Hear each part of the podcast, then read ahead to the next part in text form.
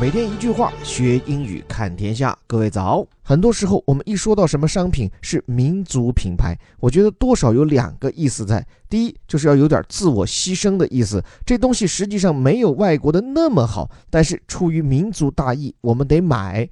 第二呢，就是这些商品似乎都主要是在中国市场上和外商相较量。我想有这样一个品牌和它发布的这样一款手机，可以说真正的是摆脱了民族化的标签，真正可以在全世界范围内备受瞩目。这就是中国的华为和它最新推出的旗舰手机 Mate 十以及十 Pro。我们来看一下《华尔街日报》这家西方主流媒体是如何关注并评价这款手机的。Apple iPhone 10 in face off as Huawei's Mate 10 launches。说，随着华为推出他家的 Mate 十，苹果的 iPhone 10面临正面交锋。这里的 iPhone 10按字面应该叫 iPhone X，这个 X 其实指的是罗马数字里面的十。在之前 iPhone 刚刚发布的时候，我们就在微头条里跟大家有讲过。这后面说 in face off，陷入一种 face off 的状态。什么叫 face off？指的就是对峙，等于 confrontation，表示大家迎面相对、剑拔弩张的感觉。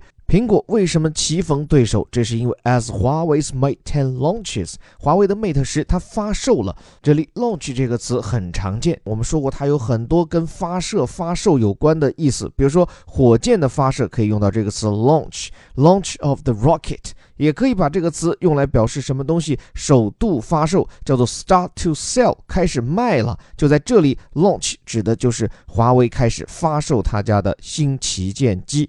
下面导语说，Chinese telecom giant is selling its new flagship as the real AI phone。这是用一句话概述了这款手机最让人难忘的特征，就说中国的电信巨头是开始卖他家的新旗舰手机，而且这是一款。真正的人工智能手机，Chinese telecom giant，telecom 这个词如果把它说全了，应该叫做 telecommunication。tele 这个词，大家一说到都会想到什么电话啊，telephone，还有这里这个 telecom 电信，似乎 tele 跟电总能联系在一起，这是一个错觉哈。其实，在英语当中，tele 打头的这个词头表示的其实是远距离的，等于 distant 这样的一个意思。所以说，望远镜叫做 telescope。就是这个原因，tele 表示的是远远距离的通话，所以叫做电话；远距离的通信，就这里这个电讯啊。这里 giant 指的是巨人或者是一个商界的巨头，指的就是前面讲到的华为嘛。说现在干嘛？is selling，你看 sell 跟前面的 launch 又对应上了，避免用语的重复。后面这个 new flagship 最新款的旗舰机，而且这个机被视作是什么？Real AI phone，Real AI，这个 AI 全称叫做 Artificial Intelligence，人工智能，真正的人工智能，这里还加上一个引号。这是华为官方对这款手机的描述。事实上，我是专门看了华为这场在法兰克福举行的发布会的直播。这当中，我印象最深刻的就是在拍照的时候，它能够自动识别图像当中的文字呀、景物啊，甚至是猫是狗是人，它都能够识别得出来，并且相应的做出这个拍摄色调的调整。甚至如果是文字的话，它还可以自动给出翻译。所以难怪如这里所讲，这是一款 Real AI Phone，是一款真正的。人工智能手机，应该说，在我过往关注外媒报道的过程当中，一款中国智能手机的发布，此前从来没有引起如此大的关注。那在这篇文章当中，我看到它的关注点主要在两个。第一，就是关于华为的来历。这篇文章当中，特别是强调了是一个来自于中国解放军的退役的工程师，叫做任正非，创立了这家华为的企业。可见，外国人在关注中国，尤其是中国的高科技企业时，难免还是会带一点意识形态的有色眼镜。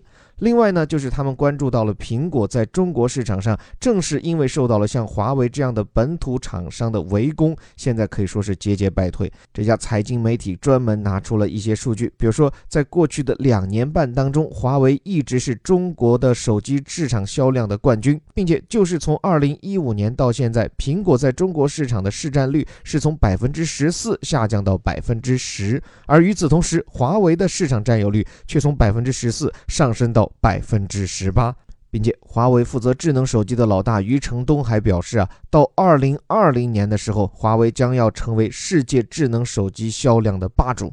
不过，我想有一项数据啊，在这篇报道当中提到，也可以帮助我们避免脑袋过热，就是在高端的智能机市场上，苹果现在依然是中国市场的老大，占据了百分之六十一的市场份额，而相比之下，华为只占到了百分之十六。但是这个业绩也已经很不错了，因为在二零一五年的时候，苹果是掌控了中国高端智能手机百分之八十六啊，接近九成的市场份额呀。所以最后的最后，还是要向华为这家中国的智能手机制造商表达我们的敬意，因为在此前，中国在本土与这些洋枪洋炮相对抗的，主要是一些山寨的手机品牌。即便有像小米这样啊非常注重互联网的营销手段，但是总体来看啊，中国的智能手机在硬件层面，尤其是芯片上，依然是受制于人。而华为呢，一直是坚持研发自己的芯片组。并且在技术储备上也是踏踏实实的储备了好多年。比如说，他们与卡尔蔡司联合开发的双摄像头，这就是全世界最早的双摄，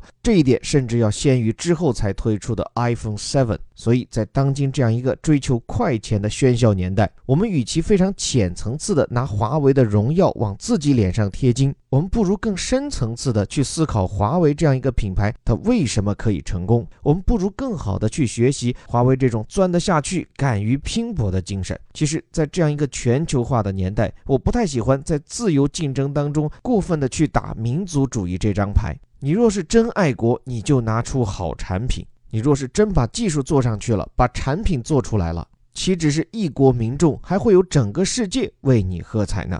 这里是带你换个视角看懂世界顶尖报刊头版头条的虎哥微头条，我是林伯虎。如果希望与我互动，欢迎给我留言。具体的方法是通过我们的微信公众号“虎哥课堂”订阅我们的微头条栏目，然后就可以在下面给我留言了。我会不定时的看大家给我的反馈，并且与大家交流。还是那句口号，我们每天一句话，学英语看天下。我是林伯虎，我们明天见。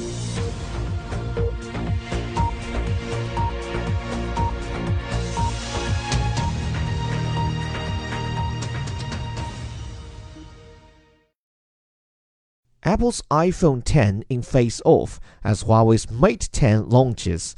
Chinese telecom giant is selling its new flagships as the real AI phone